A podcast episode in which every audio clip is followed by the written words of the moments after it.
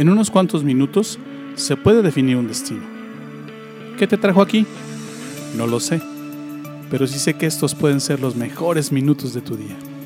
Soy Luis Bustos, te doy la bienvenida. Esto es Despierta Laguna.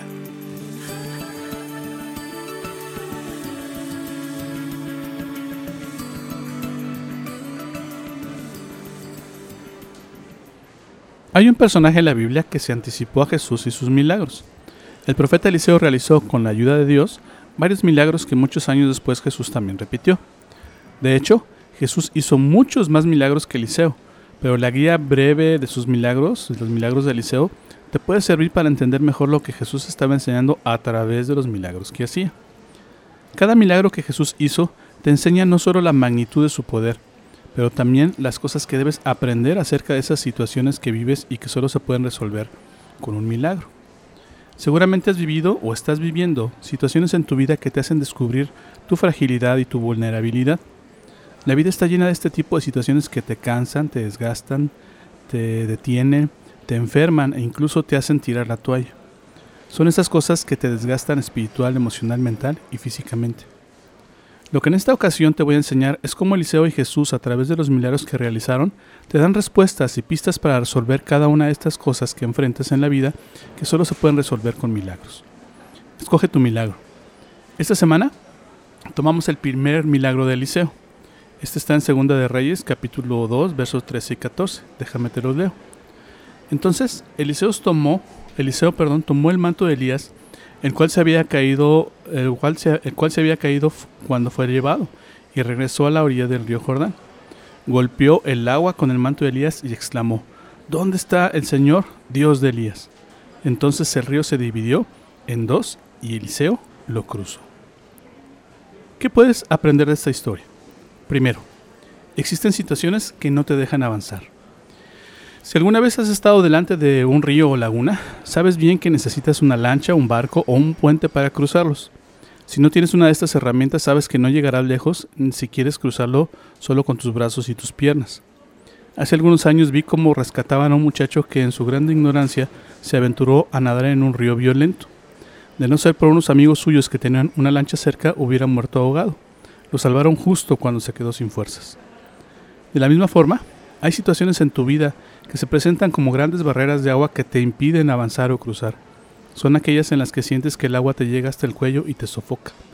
No puedes avanzar porque mientras más avanzas, más te hundes.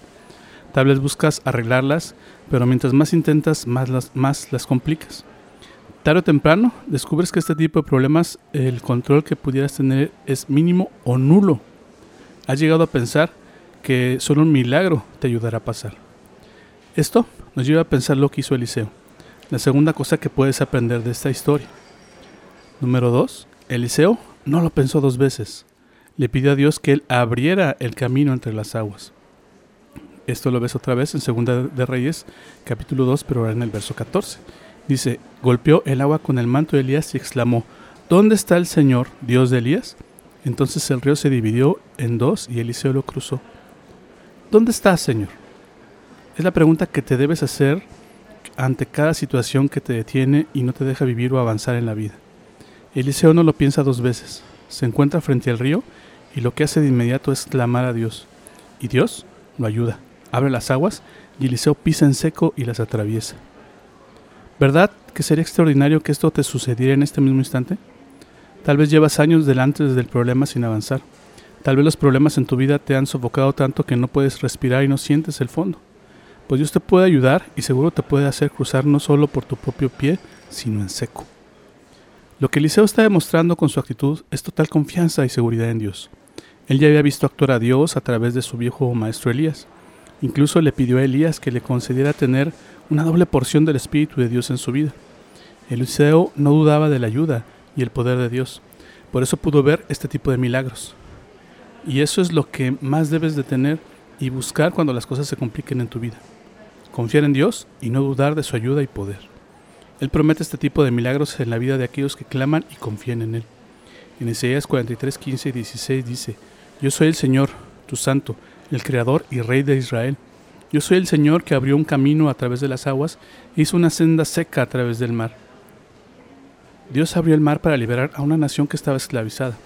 Las aguas detenían su paso a la libertad y él simplemente actuó a favor de ellos.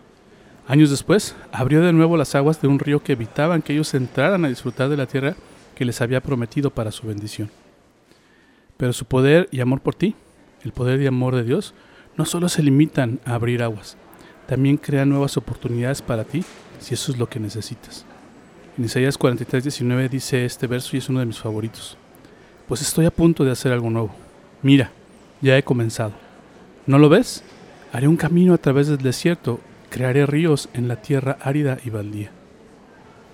¿Ves? No hay nada que Dios no pueda hacer y haga a favor de aquellos que ponen su confianza y esperanza en Él. Si tú hoy necesitas un milagro para avanzar, lo que te recomiendo que hagas y lo hagas pronto es pedirle a Dios que te ayude a cruzar. No falla, Dios responde. Verás un milagro en tu vida con toda seguridad. Recuerda lo que enseña Eliseo. Ante estas situaciones de la vida que te ahogan y no te dejan avanzar, clama a Dios y verás cómo responde y abre las aguas para que pases.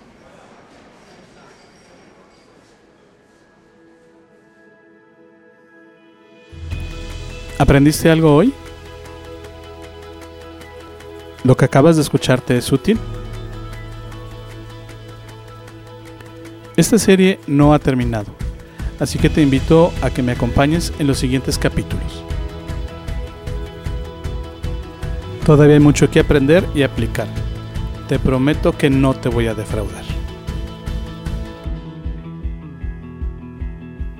Gracias por tomarte el tiempo de escuchar esta emisión. Yo no creo que estés aquí por casualidad. Creo firmemente que Dios está usando mis palabras para hablarte hoy. Hoy has encontrado a Dios y por eso vibra tu alma. Estás empezando a creer en Dios y en Jesús. ¿Te gustaría saber más sobre esto? ¿Te gustaría platicar sobre cómo encontrar más de Dios? Entonces, te invito a que me mandes un correo a la siguiente dirección de correo electrónico ill.despiertalaguna.gmail.com Escríbeme, me encantaría conocer tu historia.